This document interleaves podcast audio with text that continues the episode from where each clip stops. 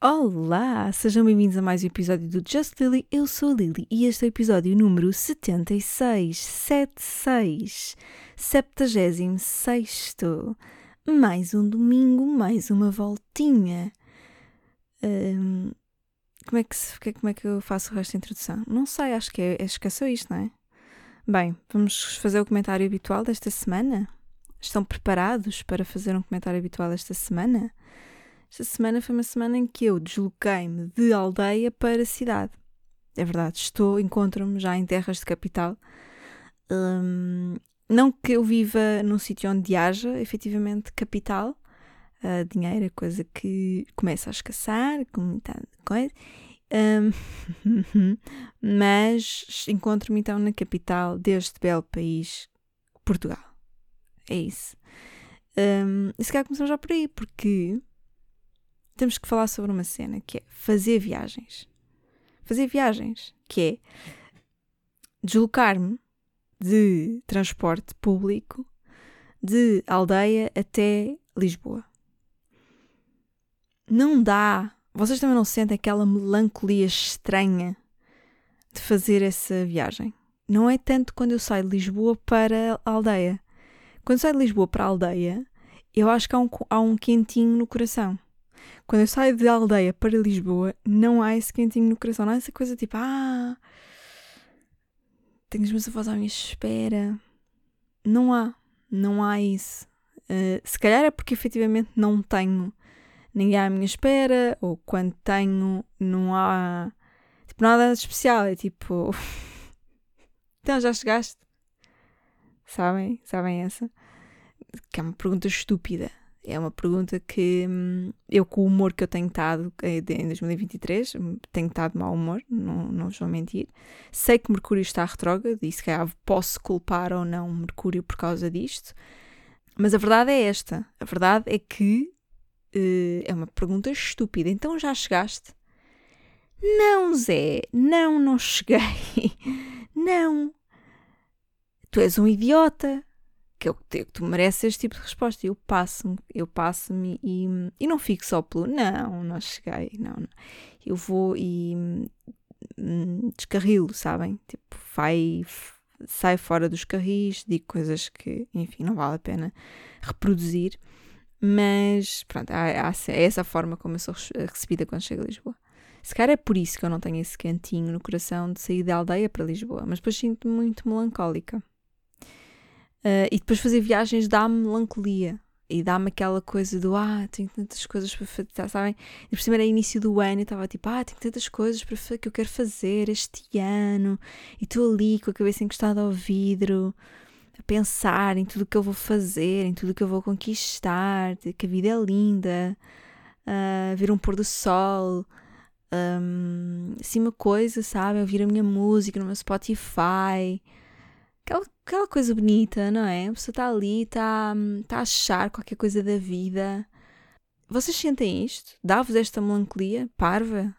Idiota ou sou sou eu? Porque depois é assim, é, esta melancolia existe, mas ela, ela não vai para lado nenhum, eu não faço nada com ela, ela fica só ali comigo, viaja comigo, né? senta só ao meu lado e, e, e pronto, e, e, não, não, não, não acontece mais nada.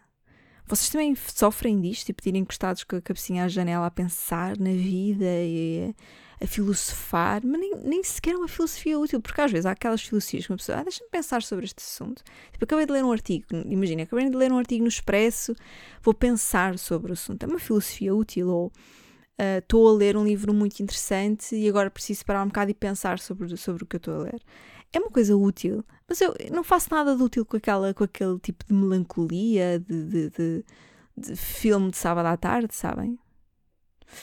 Que, que é o que eu sinto. Eu sinto que faço parte de um filme de sábado à tarde quando faço uma viagem. Quando faço uma viagem. Ponto. Quando faço uma viagem. Viajar de avião dá-me mais excitação. Claro que provavelmente porque eu tenho mais ansiedade de andar de avião do que tenho de andar de outro tipo de transporte. Que é uma estupidez, na verdade, porque existem menos acidentes de avião do que acidentes com caminhonetas ou comboios, até, ou carros, então nem se fala. Portanto, na verdade, eu não percebo que nós temos mais ansiedade de andar ou mais medo de andar de avião do que de outro tipo de transporte público. Avião, transporte público? é, por oposição, não pode ser considerado um transporte privado. Eu, eu pelo menos, nunca andei num avião privado. Quer dizer, já andei em, em aviões de companhias privadas, companhias aéreas privadas, mas o avião não era privado, era um transporte público. Ia lá eu, ia lá uma senhora descalça. Se eu já andei descalça num avião, sim, mas também já fiz aqueles aviões em que é suposto uma pessoa dormir lá, não é? Portanto, é normal que eu me tenha descalçado. Porquê que, porquê que é tão ridículo uma pessoa andar descalça num avião se for tipo daqui para a Madeira, mas se for uma viagem de 8 horas de, daqui para Joanesburgo é normal? É tipo tranquilo.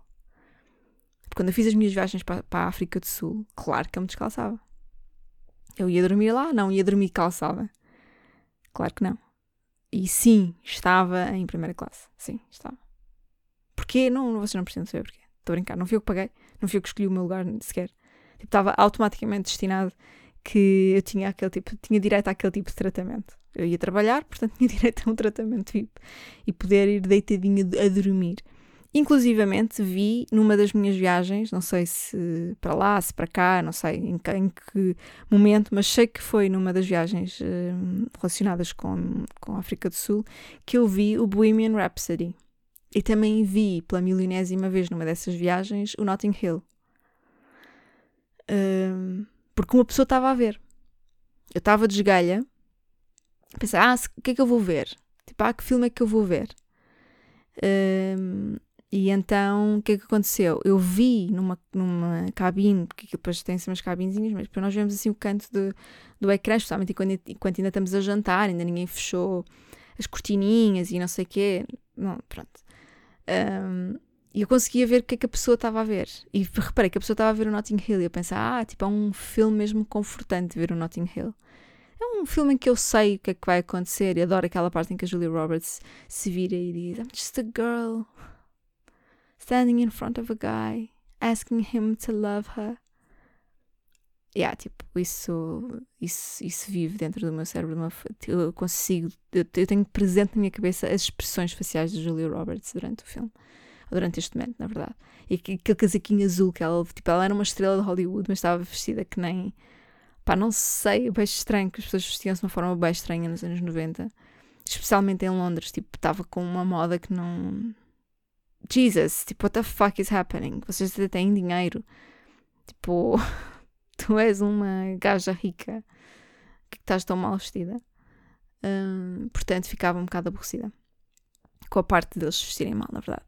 E foi assim que eu vi uh, Notting Hill pela milionésima vez e foi a primeira vez que vi Bohemian Rhapsody. Foi num avião e descalça. Pronto, era isso que eu queria vos dizer: é que na verdade o dinheiro compra tudo. Já repararam? As pessoas que acham que o dinheiro não compra tudo estão muito enganadas. O, dinheiro, o dinheiro compra tudo. O dinheiro até compra uh, o facto de ser bom, uh, inteligente e aceitável estar descalça no avião. A única diferença é se estás em primeira classe ou não. E se o voo é um voo de longo curso ou não. Por acaso eu nunca fiz um voo de longo curso em classe económica. Não me matem, mas eu também nunca os comprei, nunca fui eu que tomei a decisão. Se fosse eu a tomar a decisão, como sou muito avarenta, certamente iria. Pá, imagina, um voo longo curso tens, vamos supor, 600 euros em business class 1000 euros em executiva e depois 300 euros em económica e eu ia escolher ficar em casa. Então, se tivesse que ser eu a pagar.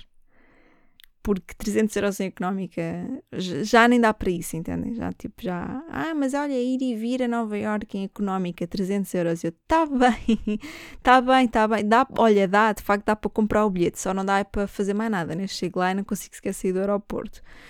Um, isto é se eles não pedirem tipo 2 dólares para ir fazer um xixi. Os americanos co cobram para tudo, não vale a pena. E então não daria. Se fosse eu a tomar decisões, eu acho que não. Não pronto, não, não viajava tanto. Mas como não sou eu, olha, viajei bastante, aproveitei, olhem, e quê? Estão aí? Pronto, o que é que querem que eu faça? Se dizia que não, que não ia trabalhar. Claro. Mas a verdade é essa, também nunca tive que tomar decisão, nunca fui eu que tomei decisão. E, e acho que cheguei a esta conclusão de que dinheiro compra tudo, inclusivamente o glamour de andar ou não, ou seja, haver glamour ou não em andar descalço no avião. É tudo uma questão de dinheiro. Aliás, quem diz descalço diz inclusivamente um, para fazer aquelas coisas que tu, que tu consideras que não são supostas fazer num avião. Há aviões em que dá para tomar banho. Um, há bares entre aviões. Eu já estive num avião em que havia um bar. Tipo, levantavas do teu lugar e ias para um bar, como existe tipo nos comboios, não é? Tipo, a meio do, do. Por acaso não é a meio do comboio, ao lado da primeira classe no comboio. Uh, existe um bar. Você pode ir lá, pedir um café. No caso do, do avião, uh, podes ir lá, pedir um copo de champanhe, um chandon. É mais ou menos isto. Um, portanto, até no, no ar, até, até, até, até mil pés de altitude, as diferenças sociais criam dissabores e uh, erguem muros entre nós. Tentei ser poética e não consegui. Bom, estávamos a falar sobre fazer viagens e eu fiquei melancólica, não sei o quê. O pior de tudo foi quando eu cheguei, efetivamente, a casa. Eu já vinha um bocadinho nesse mood. Mas quando eu cheguei a casa e, tipo, me preparei para... Pronto. Ok, cheguei a casa, não é? Começas a preparar as coisas, não sei o quê. Bateu-me uma crise de saudades dos meus avós. E, tipo, eu tinha deixado os meus avós nem há 5 horas.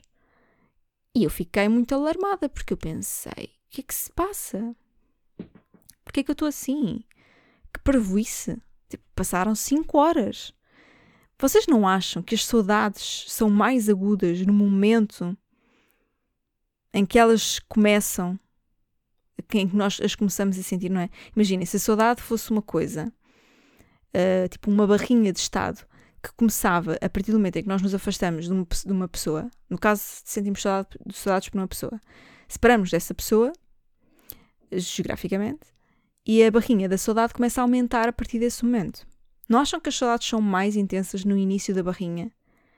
E depois tornam a ficar, tipo, deixam de ficar intensas, tipo, não são intensas de todo. E depois, no dia em que nós sabemos que vamos voltar a ver aquela pessoa, imaginem, quando eu voltar uh, para visitar os meus avós, Nesse dia, a barrinha das saudades vai aumentar, uh, a intensidade, não é, não é barrinha, a intensidade vai aumentar novamente. Vocês não acham que as saudades estão ligadas à proximidade dos eventos que nos criaram saudade? Depois, passado, passado uns tempos, já não, é, já não é tão intenso. Está lá, nós sabemos que está lá, é saudade à mesma, mas não tem aquela intensidade não dá aquela crise, não dá aquele aperto no coração, não dá aquela vontade de chorar, tipo. Porque eu estava nesse estado, eu chorei efetivamente de saudade. Passaram 5 horas. Eu pensei, eu não estou boa da cabeça. O que é que eu vou fazer? Vou tomar um chá de camomila? Pôr um óleo de lavanda nas cutículas? O que é que eu vou fazer agora para curar esta saudade? É que, é que são 11 da noite, eu tenho que ir dormir. Não vou dormir, não vou dormir assim. O que é que está aqui a passar? O que é que uma pessoa faz? Estava, estava, estava assustada. Porque especialmente não tinha solução para o, para o, para o assunto, né? Tipo, ai, agora. Ligo-lhes. Olha que ridículo acordar os meus avós e dizer, ai, estava cheio de saudades. E eles, tipo, olha, vais à merda. Porque não são horas de ligar para ninguém. E se tens saudades, vai dormir. Bebe um copo de água que isso passa. Que é mesmo assim. Que é mesmo assim. Mas vocês não acham? Vocês já tiveram crises de saudades deste género? E se tiveram crises de saudades deste género, não acham que está mais ligado com o momento? Quanto mais perto do momento, mais intenso foi ou é a saudade? Pá, eu acho que sim. O que, o que destrói um bocadinho aquilo que para mim seria o conceito mais hum, amplo do que significa saudade. Que é uma coisa que hum, é, é, um, para mim era um sentimento estático. Um, cuja intensidade não se alterava ao longo do tempo. Tipo, eu sinto saudade daquilo, independentemente daquilo ter acontecido há 10 anos ou há 20 anos ou há 2 meses. Mas eu acho hoje em dia, acho que não. Hoje em dia, tipo, imagina, esta semana descobri que não. Descobri que se calhar a saudade não é um sentimento estático.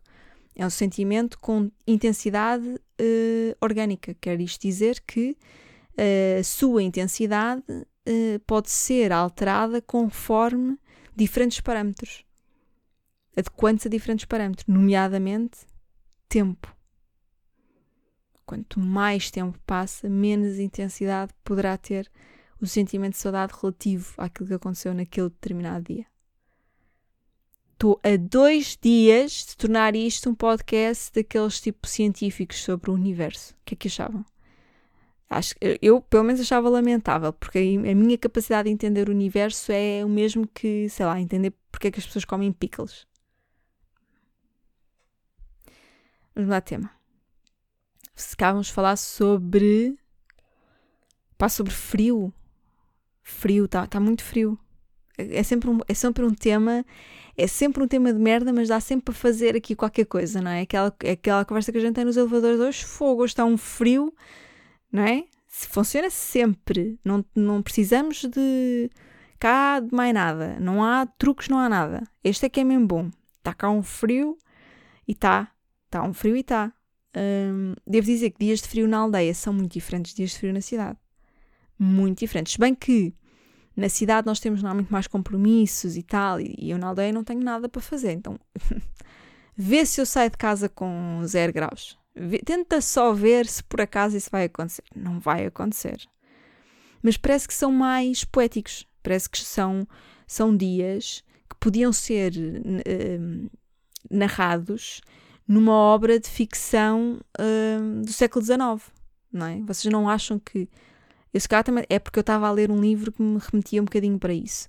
Mas não acham que o que acontece uh, quando nós passamos, imaginem, uma semana inteira do inverno cerrado de nevoeiro cerrado no cimo de uma serra, num, numa aldeia remota, numa casa afastada do centro da aldeia. Passamos lá o dia inteiro, não vimos ninguém, não ouvimos ninguém, não falamos com ninguém, não fazemos nada, não saímos de frente da lareira. É só aquela ronha, aquela coisa de, de, de passear-te pelos corredores da casa de Rob e de chinelos. Não tem um, não tem um quê de narrativa de romance do século XIX? Eu acho que tem o que não tem, o que não tem poder de narrativa, o que não tem o mesmo elan, o mesmo, o mesmo charme, é eu estar fechado num apartamento no centro de Lisboa, a passear-me de roupa para trás e para a frente, quando o apartamento, sei lá, tem o quê? 70 metros de uma ponta à outra? Não, não nem deve ter isso. Uma caixinha de fósforos, não é? E eu tipo formiguinha aqui dentro, de, do quarto à cozinha e da cozinha ao quarto, de robe e de chinelos da Primark. Pá, tem, tem charme? Não tem. Será que haveria quem tivesse a capacidade de tornar charmoso, icónico e, e um clássico, poder fazer a narrativa do que se passa num apartamento? Eu acho que sim. Eu acho, e eu desafio isto. Acho que era um bom desafio. Eu, de certeza que ele não ouve este podcast, porque não, não tem. Não parece o tipo de pessoa que ouviria uh, um podcast tão. Como é que eu ia dizer? Parvo. Mas uh, Alex Couto, para quem não sabe, é, ele faz muita coisa, mas vamos dizer que ele é escritor.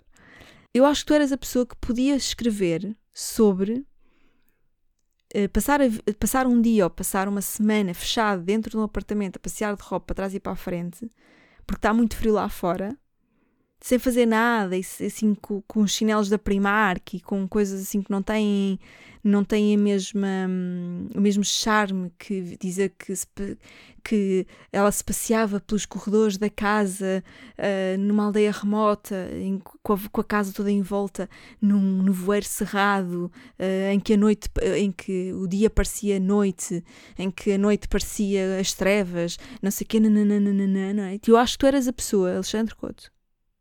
Tu, tu eras a pessoa capaz de fazer com que a narrativa num apartamento no centro de Lisboa parecesse tão icónica quanto a narrativa se fosse no, numa casa remota, numa aldeia, numa serra, não sei onde.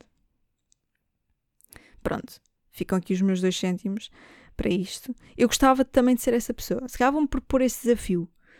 Tentar escrever um conto, uma cena mais pequena, em que eu falava sobre. tentava, tentava tornar poético e belo e esteticamente uh, lírico e coisas assim, sabem? A narrativa de um dia de uma pessoa de Rob em casa no apartamento em Lisboa. Posso tentar. Se calhar vamos falar sobre efetivamente o livro que eu andei a ler.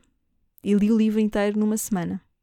O livro que eu li foi o Monte dos Vendavais. Na verdade, eu li uma versão que se chama uh, O Monte dos, dos Ventos Uivantes, que é uma, é uma versão mais antiga ainda, eu acho que hum, hum, a meio do século XX, não sei, eu não tenho agora um livro aqui ao pé de mim, mas acho que era 1960, 1970.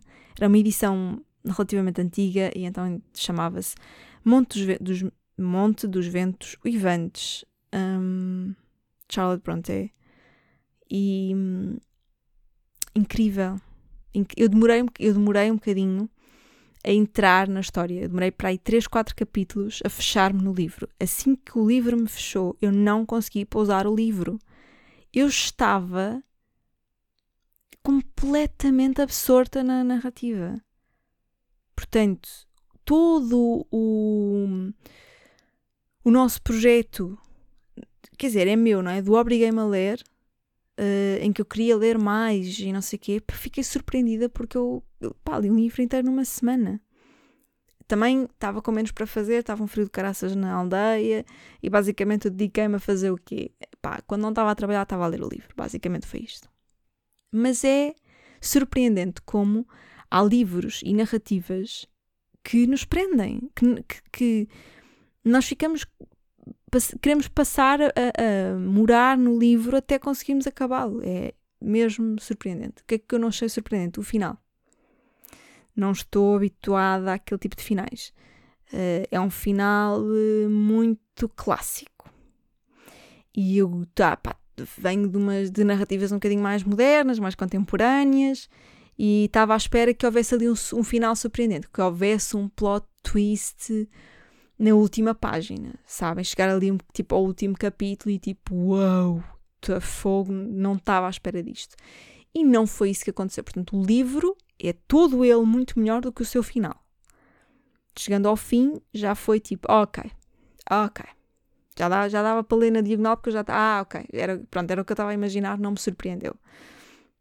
Se não leram, aconselho-vos muito a ler.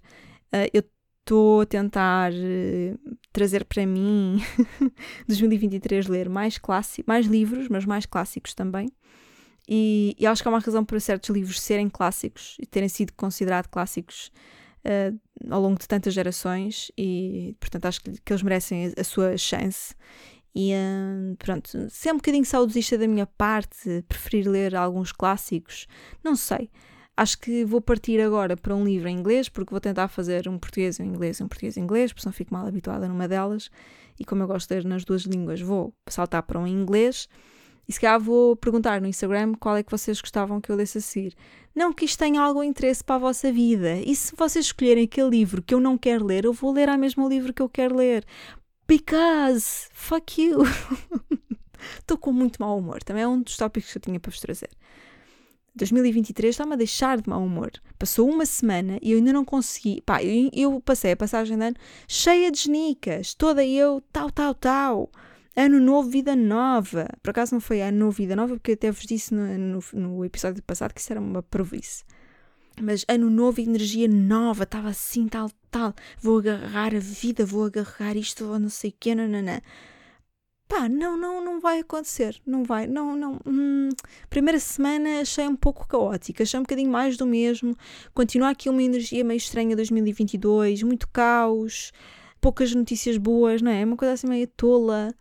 De repente o príncipe Harry lança um livro, diz que matou 25 talibãs, merece um estalo na cara, um estalo na cara de, dado, tipo, sei lá, pela perna de uma cadeira de madeira maciça, não sei, uma coisa assim que, que, que é, é tão estúpido.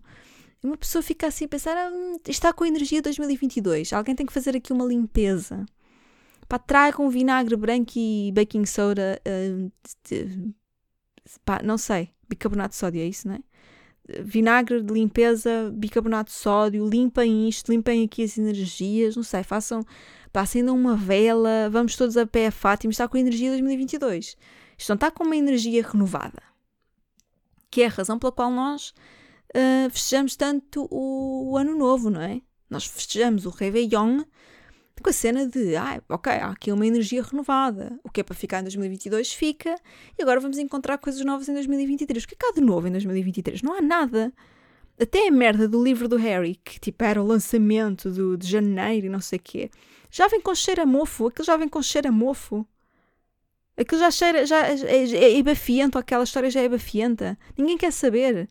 Pá, ele descreveu como é que era o, o pênis dele no livro. E depois disse que o irmão dele estava a ficar careca. Tipo, estas pessoas precisam, não é? Isto não é bem de terapia. Isto acho que é mesmo um par de saltos. Na minha, na minha opinião. Portanto, vocês também estão a sentir que não está uma energia renovada em 2023? Porque eu já falei com amigas minhas sobre este tópico e há um, há um consenso geral. Ninguém teve uma, uma primeira boa semana. A primeira semana do ano, para, para as pessoas com quem eu convivi, perguntei: então, como é que está a correr? Mas essa primeira semana, olha, eu vou para Lisboa, combinamos coisas, as pessoas estão tipo: está tudo uma merda, está tudo no caralho, eu estou fodida com tudo. E puta que pariu 2023. Eu, ah, ok, então não estou sozinha. Olha, estamos, estamos uh, todas no, mesmo barquinho em direção à merda. E, e vocês? Já agora deixo-vos esta pergunta. Vocês também sentiram esta primeira semana como uma semana de merda? Será um mau presságio? Eu, por acaso, não acho que é um mau, que é um mau presságio. Eu acho que normalmente quando as coisas começam assim a medo, sabem, dá assim uma sensação de uh, queres ver que isto não é bom? Uh, bem, volto já para trás. Se é para isto, não fico aqui, não vou, não faço. Sabem? Aquela coisa quando a gente vai assim, olhem, uma viagem incrível, não é? Vamos, sei lá, eu nunca fui, mas imaginem, vamos, vamos todos, eu e vocês todos que estão a ouvir, são três ou quatro, vocês já sabem, vamos todos para as Maldivas. Mas no caminho de casa para o aeroporto apanhamos um táxi que cheira a cocó. Dali para a frente, eu acho que há dois tipos de mindsets que as pessoas. Há, dois, há duas pessoas diferentes. Há dois tipos de mindsets diferentes neste caso, que é. Há uma pessoa que tipo, já estragou a viagem toda a pessoa até pode ir em primeira classe para as Maldivas para ficar num hotel de 5 estrelas com a pessoa que lhe lava o cu. Mas já no, no táxi de casa para o aeroporto cheirava a cocó, estragou a viagem inteira, inteira. São 15 dias nas Maldivas e a pessoa já está tipo, é na merda. Cheira a merda, vai ser uma merda. E há as outras pessoas que pensam assim: olha, daqui para a frente é sempre a subir, é sempre a melhorar. O táxi cheirava a merda, até é bom sinal, é sinal de sorte. Vamos embora com isto. E eu sou esta, eu sou esta segunda pessoa. Eu sou a pessoa que está a cair merda em cima e eu estou à procura de hum, o que é que eu posso retirar do bom daqui? Quanto mais não seja uma piada, porque é esse também mais ou menos o meu trabalho. E então é, é nessa, hum, nessa piscininha de merdas que eu vou escarafunchar em busca de piadas. Quando eu cheiro mal, não é falta de banho, é excesso de trabalho. Dentro dessa piscininha de merdinhas e de cheiro a pum. Quero com isto dizer que se vocês estão a ter uma má semana ou tiveram uma má semana uh, de janeiro, de primeira semana do ano, pensem que são as pessoas que entraram no segundo táxi, que também cheira a merda, mas cujo mindset é daqui para a frente é sempre a subir. Daqui para a frente vai ficar melhor, porque não há como ficar pior. Tipo, foi, ah, tipo, tu, vocês vão dar valor à vossa, ao restante, à restante viagem, aos próximos 12 meses, de uma forma mais bonita. Vão pensar assim, pá, isto começou, olha, comecei a medo, estava ruim no começo, mas no fim estava melhor. Porque há aquele meme tipo, no, no começo estava ruim e no fim está como está no começo. Que é tipo, nada mudou, né? Do princípio ao fim, teve ruim. Mas a minha sugestão para vocês de mindset é esta é olharem e pensarem: estou na merda, daqui é sempre a subir. E vão sempre a subir. Tem que ter este mindset convosco. Agarrem, entrem neste táxi e vão com este táxi por aí fora. Adoro aqueles momentos dos filmes em que elas e que havia um, um anúncio icónico da Chanel number, do, do perfume number 5 e o anúncio era com a Nicole Kidman e era inspirado na, no filme que ela fez, na personagem que ela fez, aliás, no Moulin Rouge. E então ela descia as escadas da catedral, acho que era uma catedral, não era? Uh, com um vestido lindíssimo, com um recorte nas costas e atrás. Desculpem, eu trabalhei na área de beleza, portanto decoro estas merdas. E nas costas havia, ela tinha um, um colar que, em vez de cair para o peito, caía para as costas e que tinha o símbolo da Chanel ou o Number 5, uma cena assim. E ela descia a escadaria, entrava num táxi e dizia: Drive. Não, caralho, entra num táxi e pede um pão, um pão com chouriço. Pede ao condutor, ele, ele é um condutor, mas não lhe peças para conduzir. Não, pede-lhe para ele te fazer uma massagem nos pés. Adoro, adoro este clichê dos filmes, que elas entram nos táxis tipo, drive. Where, madam? Home. I wanna go home. Okay, madam. What the where the fuck is your home, madam? Adoro, vivo para estes momentos dos filmes. Filmes que têm um momento clichê. O clichê já é tão clichê que virou uma comédia só por si. Fazeres um clichê num filme é cómico. Isto pode ser uma discussão que eu tenha com, em reuniões de. quando estou a trabalhar e a escrever guiões e cenas. É possível que seja uma discussão recorrente. Porque eu acho que há clichês que deviam ser ainda mais clichizados, deviam deviam -se cristalizar na nossa cultura. E eu acho que a cena das gajas, das gajas e dos gajos, mas sobretudo das gajas, lindas, loiras, altas, magras, perfeitas, umas Barbies a cheirar a Chanel No. 5 que cheira a velha, entrarem dentro de um táxi e dizerem drive. É, é uma coisa, é lindo, pá.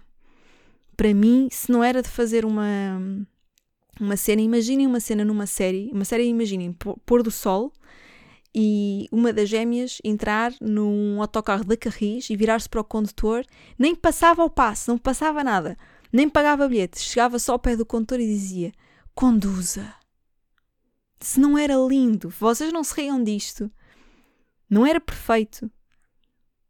Epá, eu acho que sim. Eu acho que. Ou até mesmo no metro, sei lá, uma coisa. Mas no autocarro eu acho que tinha outro, outro cheiro a pobre que tornaria tudo mais interessante. Era a antagonia da poesia que tem o momento dela entrar no táxi e dizer drive. O lado oposto, de facto, era uma pessoa entrar no autocarro da Carris às 8 da manhã, da Portela para, para o Campo Grande uh, e dizer ao condutor: conduza. Se não era de levar uma chavarda na cara. Ai. Um, mais coisas sobre esta semana. Afinal, achava que não tinha nada para dizer, que a minha semana foi uma merda porque eu estava na merda e afinal tenho aqui coisas para dizer que até me interessa. Vocês sabem o que é que são sopas de café com leite? Está a ver? Eu muito bem. Eu sempre que vou à aldeia como sopas de café com leite. Peço minha, só como sopas de café com leite feitas pela minha avó e peço sempre para uma, numa noite, na ceia, quando estamos a cear, a vossa família faz ceia? A minha família faz ceia. Não é só ceia de Natal, é tipo, existe um momento que ocorre, uh, tipo, em meia hora antes de toda a gente ir para a cama, que é irmos cear. Vocês fazem isto na aldeia? Na minha, na minha casa é normal. Então nós vamos cear e numa dessas ceias eu peço à minha avó para me fazer sopas de café com leite. E eu, muito fresca, pego, tiro uma fotografia, mando à minha bestie, uh, que também é de uma aldeia lá um, perto, e digo-lhe assim: Ah, não sei o quê, só tu é que me vais entender. E ela: Não entendi. E eu: Mal. E ela: Não, não, não entendi. E então são sopas de café com leite. E ela, então, mas isso não é com vinho. Não, estas são sopas de café com leite. As sopas de vinho são sopas de vinho. Ou sopas de cavalo cansado. E ela, ah, pois, mas eu nunca comi isso. E eu, não. Então, mas nós já falámos sobre isto. A tua aldeia é aqui perto da minha. Isto é uma cena aqui da serra a malta come sopas de café com leite. E tivemos ali uma, não diria discussão, porque ela acabou por dizer, não, deve ter sido noutra vida, porque nós acreditamos que nós já fomos amigas noutras vidas, ou que temos um passado que não, que não nos vem à memória porque sofremos as duas de memórias estranhas. Imagina, a nossa, o nosso disco rígido, sabem, consegue guardar determinado tipo de memória, memória cache. Sabem aquela memória que às vezes temos que ir limpar no telemóvel? Que não é assim tão útil nós temos muito disso. Muito. Ui, ui, tem resmas. Ela sabe todas as falas de Friends e as músicas da Pinky. Pink, Pinky. Pinky, não é? Não é Pink. Não, é Pink, desculpa. A cantora é Pink. Yeah, Pink. Pink, a Cristina Aguilera, não sei, ela sabe as letras todas das músicas e as falas todas de Friends. Está lá, está lá guardadinho na memória dela. Agora perguntar-lhe assim: ah, querida, amorzinho da minha vida, bestie, quando é que a gente se conheceu? Em que dia? Não sabemos. Até o dia de hoje somos amigas há anos. Uma vida. De... Em que dia que a gente se conheceu? Não sei, não sabemos. Portanto, virámos uma para a outra e dissemos: Olha, esse cá foi, eh, foi uma conversa que a gente teve antes desta, desta vida que nós temos hoje memória de que tenha acontecido. Mas vocês sabem o que, é que são sopas de café com leite ou não? E não me venham dizer que é o mesmo sopas de vinho, porque não é. Porque logo quando ela me respondeu, não, isso são sopas de vinho, eu pensei, queres ver? Deve, deve ter posto aqui Baileys. Está com esta cor de leite, mas eu ponho, pus aqui Baileys. Vou ficar com... Assim é que eu vou fazer uma boa noite de sono. Isto é que é uma ceia mesmo à, à serra. Que é Baileys, molhar pão no Baileys. E por acaso, agora que estou a falar nisto, era grande ideia. Era grande ideia de sobremesa num restaurante. Imaginem, num restaurante super fino, estrela Michelin, mas a sobremesa ser molhar uma carcaça, um papo seco, numa tigela com Baileys. Vocês, vocês experimentariam? Eu experimentaria, digo já aqui. Aliás, provavelmente eu vou experimentar isto. Eu acho que é épico. Ligeiramente amornado, assim, ter só assim um toque, ou então tipo o Baileys estar ao natural. Em vez de levar pedras de gelo, estar ao natural. E molhar uma carcaça uh, dentro do Baileys e comer. E isso ser a sobremesa de um restaurante mega, mega, mega, estrelas Michelin, a dar com um pau, pagas por uma sobremesa de 18 euros. Ai, a ganda conceito. Eu devia estar no Masterchef. Ouviste, Pedro Teixeira da Mota? Vais para lá fazer bifinhos? Eu tenho aqui um, uma grande sobremesa. Não custa nada a fazer. É despejar a Baileys para uma taça e meter um papo seco ao lado. Pá. Icónico, lindo. É desconstruir, é trazer a pobreza da serra para os restaurantes das estrelas Michelin. Isto é, isto é poesia social, pá. Mais coisas sobre esta semana. Foi, chegou a vez de ir ver fatos de noivo com o noivo. Lembram-se há uns episódios atrás, já não sei há quantos, já há bastantes. Uh, andei na saga de ir ver vestidos de noiva. Pois é. Não sei se, se isto se faz noutros contextos, mas eu fui infiltrada da, da equipa da noiva para ir ver o fato do noivo. Porque as noivas nunca confiam que o noivo vai escolher um fato decente. E é normal. Porque a probabilidade de ele te aparecer lá com um colete, com borboletas, é grande. E há para aí cinco pessoas no mundo que poderiam casar com um colete de borboletas. E obviamente que a primeira pessoa que poderia, na boa, casar com um fato cheio de borboletas dos pés à cabeça era o Harry Styles. E convenhamos, o noivo da minha prima não é o Harry Styles. Uh -uh. Não é. Vai daí que a equipa da noiva incumbiu-me de ir com o noivo, na equipa do noivo, com os, com, com os damos de honor do noivo. Como é que se chama? As da noiva são as damas de honor. E a malta que ajuda o noivo nestas coisas são o quê? Não sei, mas imaginem, a equipa de dames de honor do noivo, eu fui infiltrada. Fui lá para tomar conta e para ver se o noivo não cometia um desastre. Não cometeu. É um noivo sensato. Vai dar um noivo bonito, ela também vai dar uma noiva bonita. Estou muito ansiosa por este casamento. Gostei. Tenho que começar a treinar a andar de saltos altos. Porque eu não ando de saltos altos. Eu não gosto de andar de saltos altos. Mas eu não, eu não ando de saltos altos há muitos anos. E houve uma vez que andei de saltos altos e dei um tralho em frente à Raquel Serada e ela meteu toda a gente a parte que eu, lhe dei um, que eu dei um tralho. E desde aí estou traumatizada. Se calhar quando, um dia, quando eu escrever a minha autobiografia, vai haver um capítulo que era, que vai ser, não é que era, porque ainda vou escrever, não é, Liliana? Se calhar vamos ter atenção aos tempos verbais.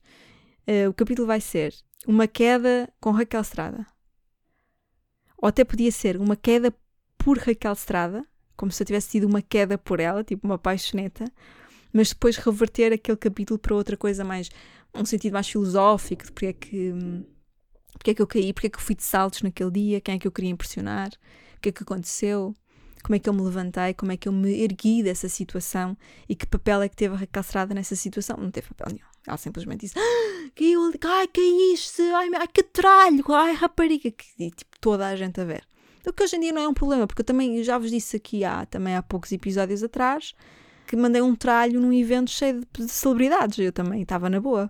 Fui ali pelas escadas abaixo, feito um sabonete e, e quê? Alguém me vai pagar o seguro. Se eu, se eu precisar de ir para o hospital, alguém me leva à CUF Descobertas?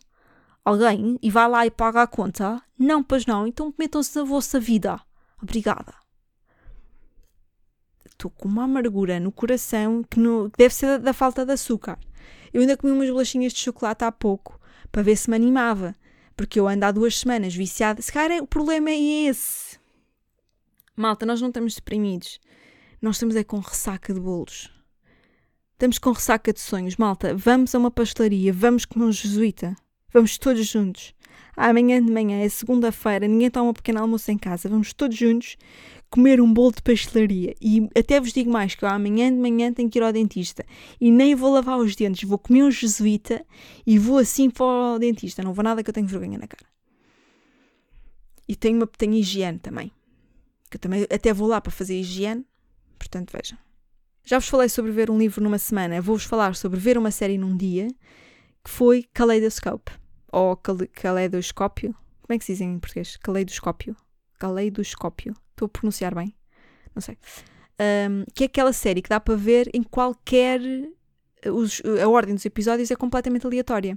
O que é que eu descobri?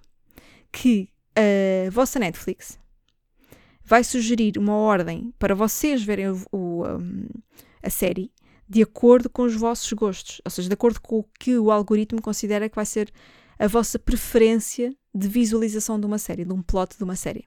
E eu acho que isto é um teste da Netflix perceber uh, e retirar alguns dados sobre como, qual, qual é que é a forma preferida de todos os utilizadores da Netflix de verem uh, um plot de uma história, de uma história. Porque basicamente esta série é para quem gosta de escrita de guião e etc, é muito interessante, porque cada episódio marca um tempo específico na história. Mas a ordem com que os vemos não é importante porquê? Porque cada, cada um deles, nada ali interfere na, na história. Uh, a história é só uma. Vocês não conseguem ter acesso a uma história diferente só porque os veem de uma ordem diferente. Há, há ou não o fator surpresa do plot, que é quando vocês estão a ver uma série e imaginem, ao quarto episódio, em vez de estarem a ver uma, uma continuação do, da história que foi-vos proposta no, no terceiro episódio, vocês vão voltar 20 anos atrás. Então chegam ao quarto episódio e em vez de continuar, imaginem, em 2023, imaginem que os episódios era uma série com 12 episódios e cada episódio era um mês do ano. E vocês viram janeiro, fevereiro, março. E depois, em vez de irem ver abril, abril na verdade era janeiro, mas do ano passado. E depois junho, uh, aliás, maio, seria agosto desse ano. O que vocês, o que vocês, vi, vocês viajam no tempo, mas a história não se altera. Isto é muito interessante até para percebermos quais são as jornadas que as pessoas gostam de ver. Se as pessoas gostam de ser surpreendidas em que altura, que tipo de episódio é que as prende mais à narrativa de uma, de uma série.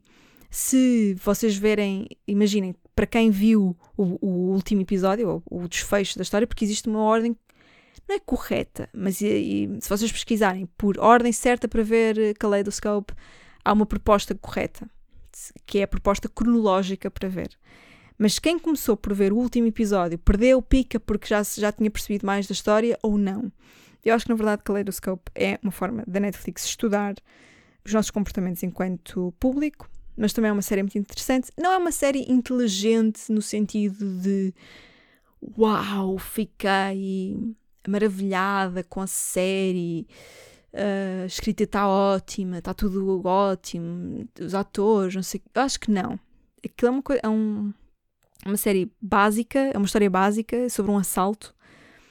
Uh, não há muito mais para, para dizer sobre a história em si. A história não é, não é uh, irreverente, não é uma coisa que nunca foi vista. É uma história muito comum de um bando de assaltantes que vai fazer um assalto. É isto. Ponto final. Uh, tem um fator surpresa de podermos vê-la da forma que nos apetecer, podemos rever a série, mas inverter a ordem dos episódios, e isso vai nos dar ou não sensações diferentes, e acho que é muito interessante, quer para nós percebermos o que é que aquilo nos pode despertar, e inclusivamente para a Netflix retirar informações sobre isso. Uma das coisas que eu também percebi é que nós estamos a gostar muito de ver séries sobre assaltos, sobre golpes, coisas do género, não é? La Casa de Papel foi um sucesso, Kaleidoscope provavelmente também vai ser, e há outras séries, agora não sei de cor, mas mesmo até os filmes dos Oceans 8, 9, 10, 11, 12, whatever, todos os Oceans, aqueles filmes todos de assaltos. Eu acho que existe uma tendência crescente para haver este tipo de séries e acho que há uma tendência claríssima de que nós estamos sempre a defender os assaltantes. E eu acho que a minha proposta é esta: é que nós não gostamos de viver numa sociedade capitalista. E nós, nós sabemos, de alguma forma, nós somos todos um bocadinho uh, Robin Hood, Robin dos Bosques.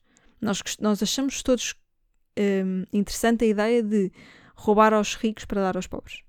Ou uh, roubar para te, tipo, para te vingar, sabes? Tipo, aquela, aquela empresa é muito má e eu vou-lhes tirar, vou, vou destruir a credibilidade deles um, vou fazer um golpe para destruir a, credibilidade deles. E eu acho que isto se cá tem, tem muito que dizer sobre a nossa sociedade. Ai, olhei para eu toda poética. Meu Deus.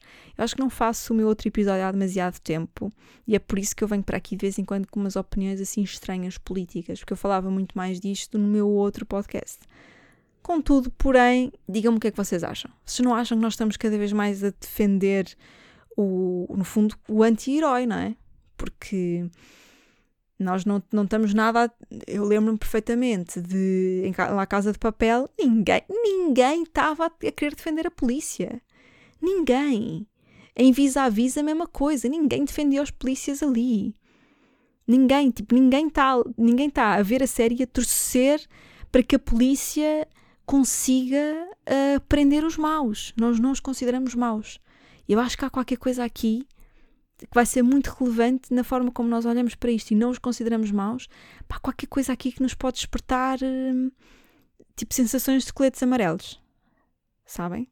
O que me faz pensar que eu quero fazer uma sátira aos coletes amarelos, mas baseada em Emily in Paris. Imaginem um episódio de Emily in Paris, que é uma série de merda. Não vale um caracol. Não vale mesmo. Aliás, a Lily Col não, desculpem, é a Lily Collins, não é? Exato, ela chama-se Emily na série, mas ela na vida real chama-se Lily Collins. Ela é filha do Phil Collins. E é um Nipple Baby muito, muito, muito aborrecido. Alguém tem que lhe dizer que ela não tem jeito para aquilo, nem de frente nem de costas. Não tem, não tem. E toda a série é tudo uma merda. Aquilo é tudo mentira.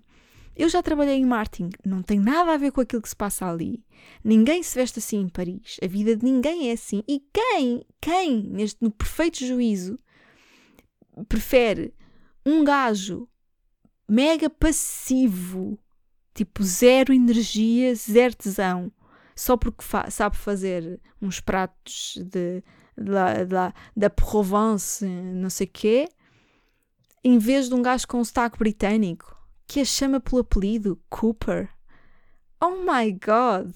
Ela tem o gosto todo estragado. Pá, já sabia que ela tinha o gosto estragado porque ela veste-se mal para caraças. Tipo, ninguém anda assim vestido. Ridículo. Agora, teres um gajo, um gajão daqueles, a chamar-te Cooper. Hey Cooper. Ah, não, não, não, não. Com aquele sotaque britânico, aquela ginga toda. E ela vai preferir o cozinheiro. Oi, oi, oi. Pronto. Um, pá, mas era lindo ver um episódio de Emily in Paris em que era a Emily apanhada no meio da, da, dos tumultos dos coletes amarelos, das manifestações dos coletes amarelos. Pá, era lindo que ela tivesse tão mal vestida que estava vestida com tipo com uma espécie de colete amarelo refletor e ficasse ali e um episódio era todo sobre o que é que ela faria. Ah meu Deus, qual é a ideia brilhante da Emily? Uh, e, a sua, e as suas marcas e as suas agências e as suas coisas no meio dos coletes amarelos em Paris. Pá, esta Emília, de facto, não, é que nem sei, nem, nem consigo, não consigo lidar. É uma série mesmo má. Vamos, vamos só andar para a frente. Tenho saudades de estudar, coisa que eu constatei há muito pouco tempo. Não, por acaso acho que já tenho vindo a ter saudades de estudar. Não vou voltar a estudar, vou tentar ser mais autodidata, vou tentar encontrar coisas que eu possa aprender por mim e estimular mais a minha faceta de croma, de marrona, que eu gosto mesmo de me sentar e enfiar o, o nariz nos livros, sabe? Tipo, marrar. E, e se calhar 2023 pode, pode ser aqui um ano em que eu faça aqui qualquer coisa.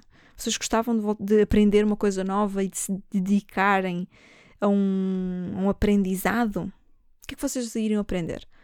Eu estou numa de aprender sobre temas, tipo, aprender mais sobre política, aprender mais sobre economia, tipo, comprar alguns livros, tirar apontamentos e aprender mais sobre uma coisa. Ser autodidata nesse aspecto. Mas pode haver aqui outra coisa nova, que não tem a ver com isto, tipo, ir aprender uma língua nova. Também é uma, uma hipótese. Eu acho que precisa é de, de marrar, de me desafiar, de, de estimular o meu cérebro com coisas mesmo inteligentes. Pronto. Até porque Imaginem, eu sinto que estou constantemente a aprender a escrever coisas novas, porque é um desafio muito grande e muito constante e que me esgota emocionalmente mesmo. Mas nunca há uma, uma sensação de eu já sei fazer isto. Eu posso escrever 100 piadas num dia, que não escrevo, mas imaginem, posso passar o dia todo a escrever guiões, piadas, setups, tudo, tipo, estar ali, taca, taca, taca. E nunca, nunca acabar o dia a pensar, eu sei fazer isto como deve ser. Como, como eh, noutros, noutros trabalhos que eu tive, que eram ligeiramente diferentes sobre isto, eu pensava, tipo, acabava o dia numa redação e pensava, ah, eu, eu sei escrever artigos, eu sei escrever reportagens, eu sei ir para a África do Sul e fazer uma reportagem, uma mega reportagem sobre vida selvagem, eu sei fazer uh, esse tipo de sensação. Com isto, eu nunca sinto isso. E por isso é que eu acho que eu estou no ramo certo. Porque eu nunca tenho essa sensação de segurança de, ah, eu sei fazer isto. Eu acho, por isso é que eu vou estar em constante desafio, por isso é que me vai dar tanta adesão até ao fim da minha vida continuar a fazer isto. Se acham que eu não faço bem, problema vosso, tá? Problema vosso. É um problema que vocês vão ter que lidar em 2023. Pronto. Uh, ah, uh, só para terminar, Uh, vou, vou, vou, começar a fazer stand-up em inglês. Não sei se há alguém interessado, se prefere ouvir em inglês, se tem aí alguém que não seja português native e que tenha interesse em ir ver, não sei. Vou fazer, uh, vou começar a fazer humor inglês. A primeira vez, em princípio, será no dia 20 de janeiro no Emporium, Emporium Pub em Campo de Ourique. Uh, vão haver outros, outras datas, vão haver outros espetáculos. Vou estar em dia 16 de janeiro na Casa Cheia, no espetáculo só de mulheres. Uh, vou andar por aí com outras, com outras coisas, obviamente. Vão haver projetos novos em 2023, muitos. Alguns quase estão quase, quase a ver a luz do dia e a arrancar e a poder dizer-vos tudo. Portanto, continuem desse lado muito atentos, porque obviamente ponho tudo nas minhas redes sociais ou no meu Instagram, que é o sítio por excelência para pôr tudo, não é? Portanto, sigam-me em lily.justlily e eu por lá vou comunicar tudo, mas de qualquer forma, estamos aqui todos os domingos para esta homilia lindíssima e não me posso despedir sem vos dizer que não estou ainda apaixonada pelo meu vibrador. De novo, não estou. Não estou, não sei o que é que se está a passar, eu estou a tentar dar-lhe uma chance, mas ainda não me apaixonei por ele, e não sei se ele já se apaixonou por mim ou não, mas eu sinto que falta aqui qualquer coisa ainda. Falta aqui qualquer coisa. Pronto, uh, terminamos assim a nossa homilia deste domingo. Ida em paz e que o Senhor vos acompanhe no pipi.